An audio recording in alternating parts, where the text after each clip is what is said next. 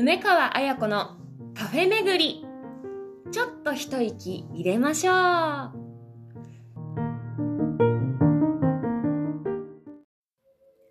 皆さんごきげんよう。いつも聞いてくださってありがとうございます。女優の梅川彩子です。本日2023年3月10日金曜日。79回目の配信となりました。いつも聞いてくださって本当にありがとうございます。えー、今日はですね、シューベルトのアベマリアをバックにかけながらお送りしたいと思います。えー、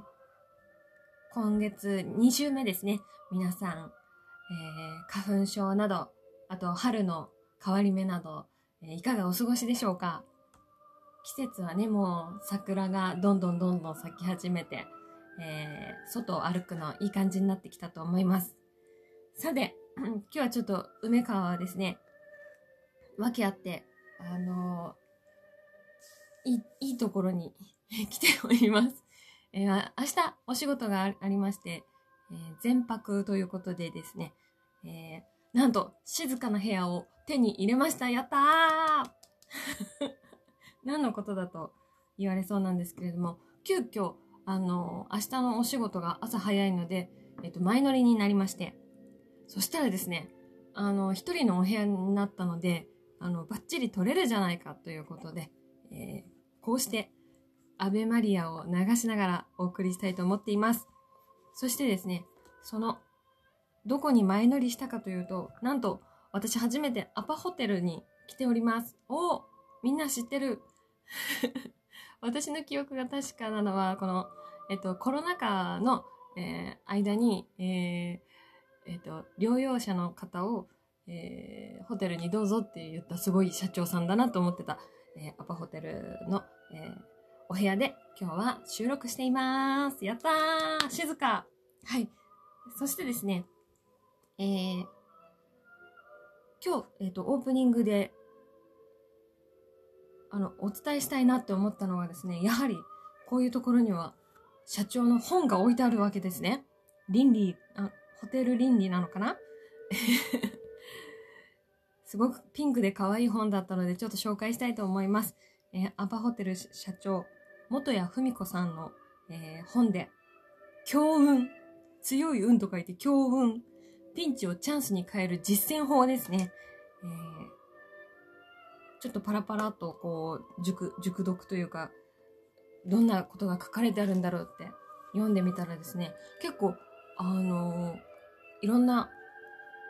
ジャンル問わずというか、お仕事に関する、あの、こととか人間関係に関することなど幅広く書いてあって、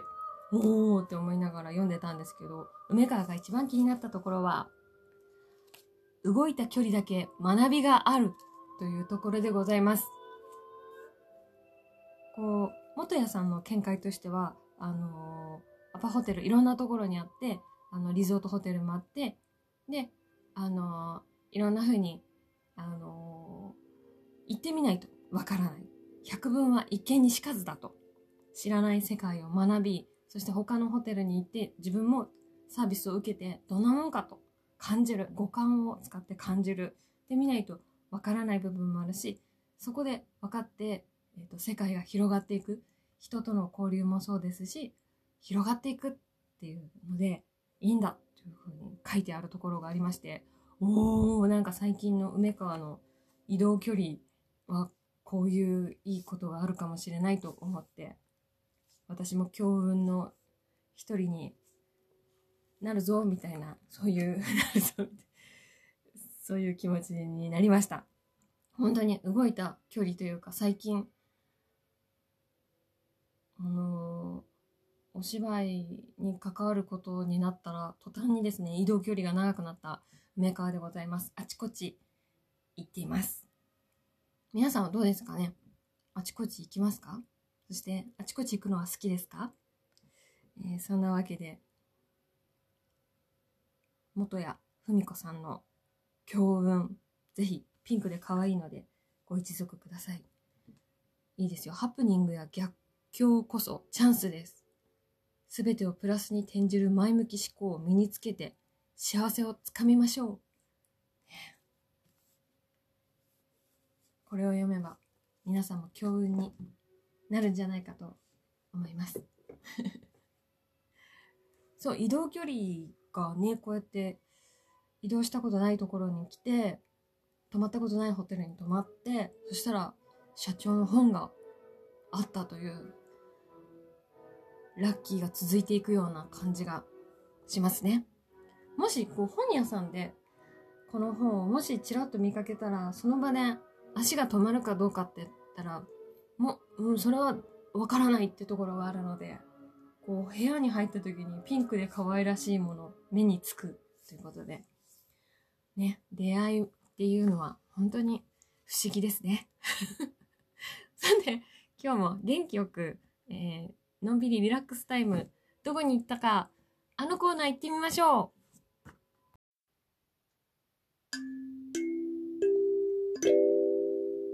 今日は何カフェ？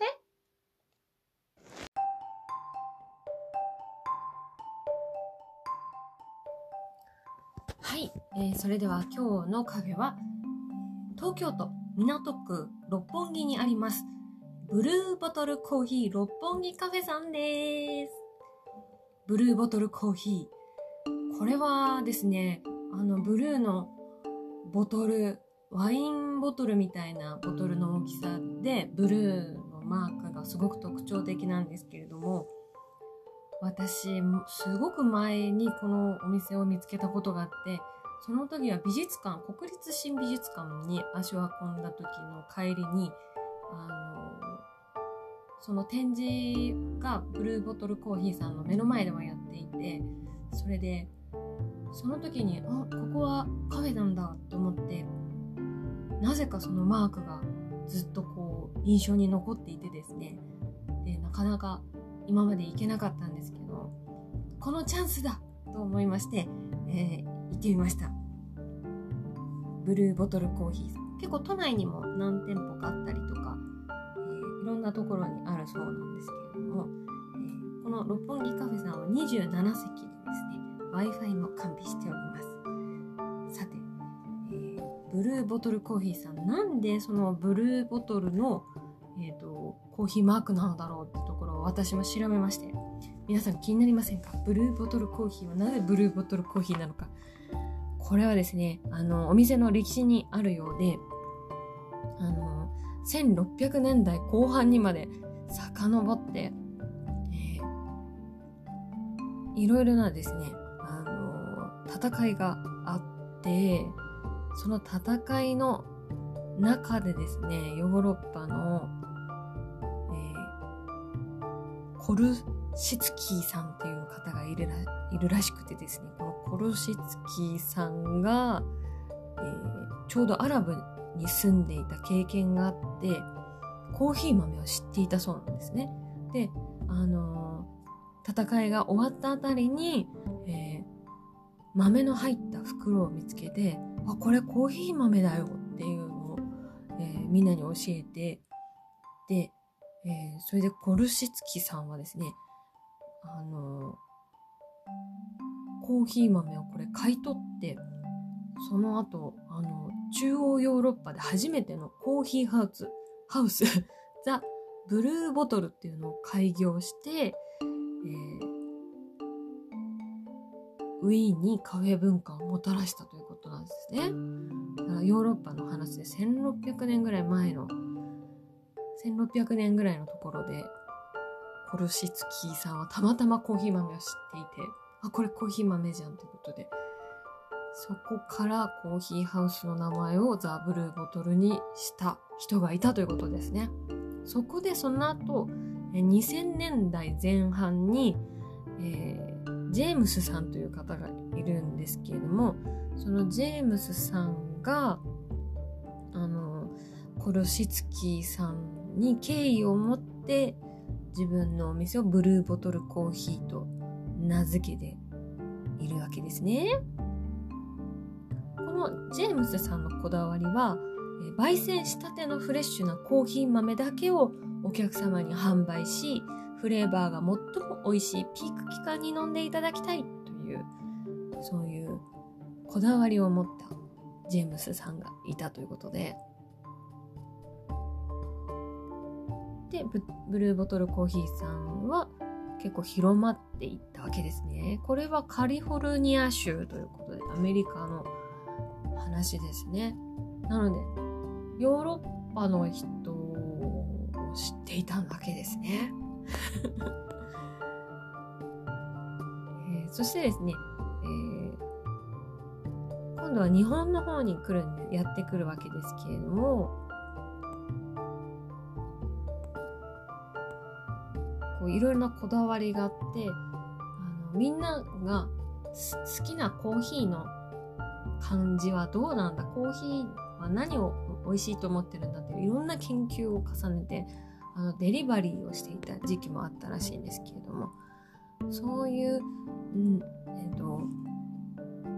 コーヒーをあのどれぐらいどういう風に焙煎してどんな豆を使ったらどんな風にこうみんなの好みに合ったコーヒーができるのかっていうのを研究して、えーしたわけです。つまりコルシツキーさんのそのコーヒー店の名前がこうしてこういろんな人にこう継がれてきたわけですね。でメニューの方なんですけれども、えー こっち今度はあの日本に、ま、戻ってきましたよ。日本に戻ってきて、えーとメニューの方はですねあの基本的にはやっぱりよくあるよくあるっていうかコーヒーブレンドアメリカンモカカフェラテ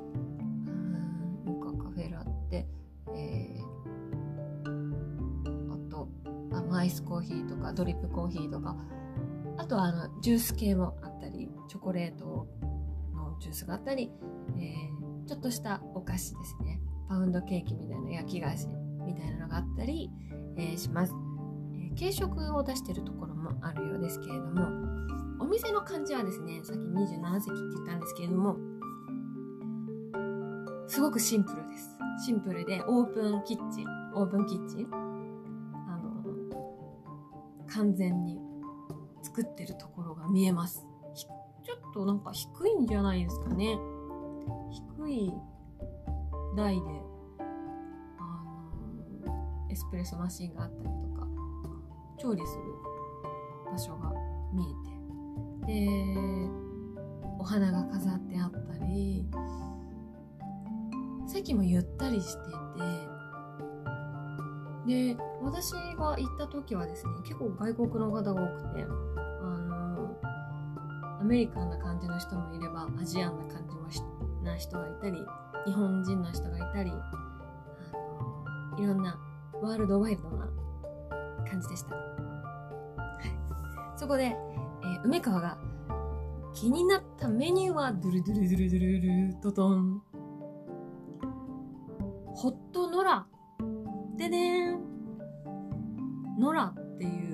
コーヒーのドリンクメニューがありましてノラって何ですかって聞いたらですねあのーミルクコーヒーにチコリシロップっていうのがあるらしくてチコリシロップ甘いんですけれどもを入れたオリジナルのミルクコーヒーになりますって聞いて珍しいチコリって何っていう風にですね今度は好奇心を持ってチコリっていうのを調べました。ご存知ですか？私わかんなかったんですけどチコリは野菜。野菜みたいであの緑黄色野菜ですね。だから一回自分でチコリを調べた時にお店で順番待ちしてる時にそしたらお野菜のこうななんていうんですかねあの緑っぽいはあのレタスとか白菜とかキャベツとかそっち方面ですね。チコリキャベツとか、うん、そっち方面のシロップってどんな味わいなんだろう変わってるのかなとか思いながら、えーこの一番珍しいメニューにチャレンジしました。で店員さんが、えっと、アイスもあるけどアイスより今の、えーちょっとまだ少し寒い時期はホットノラがいいですよって教えてくれたので、ホットノラにしました。そしてアイスの方になると名前が変わります。ニューオーリンズ名前が変わりますのでそこはアイスノラと言っても大丈夫だと思うんですけども、えー、ホットノラかアイスのニューオーリンズをめがけて、えー、飲みに行っていただければチコリシロップを体験できます。さていただきます。テイクアウト用のカップに入れてもらったんですけれどもあの本当にシンプルで再利用したカップのようなあの手触り感ブルーボトルのマークだけですね。全然文字が書いてない。あのラテアートのように、えー、後で、えーと、インスタグラムとかに載せますので見ていただきたいんですけれどもラテアートもしてボリュームいっぱいです。M サイズっていうよりは L サイズみたいなサイズ感ですね。では熱々いただきます。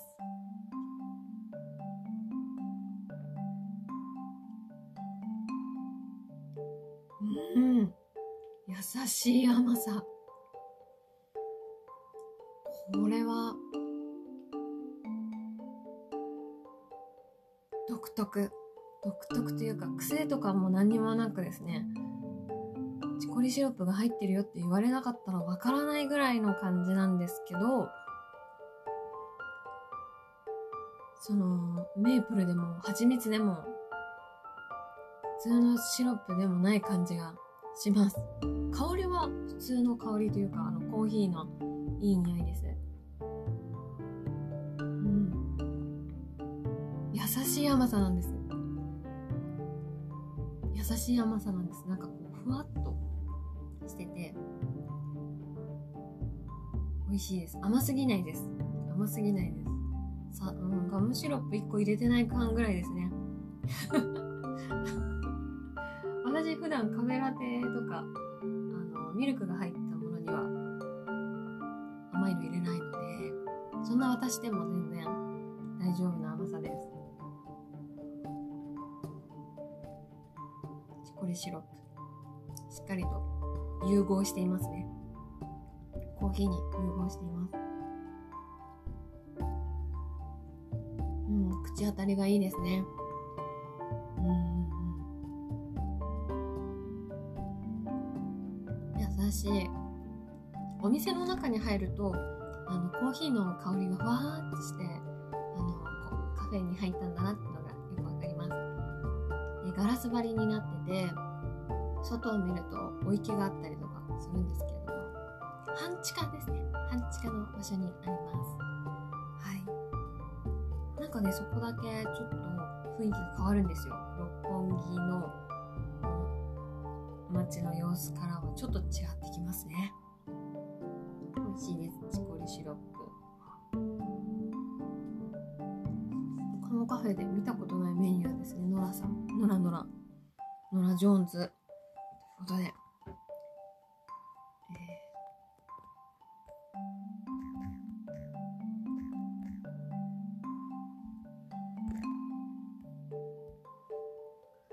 いいお時間になってきましたので、そろそろ終わりたいと思います。3月後半はですね、なんと3月は5週あることにお気づきでしょうか。私はちょっとこれを、この回を取るときに、あ今月5週あると思いました。これもチャンスに変えて チャンスに変えて、えー、皆さん卒業とかね、あの移動とか引っ越しとかある時期なので、ぜひリラックスをして、えー、楽しく、えー、健康的に、えー、心も健やかにですね、あの春を楽しみながら、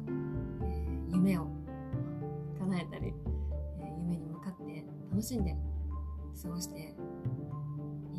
行けたらいいなと思います。来週もどこへ行くのか お楽しみに。そして明日はお仕事、えー、頑張ってきます。みんなも良い春をお過ごしください。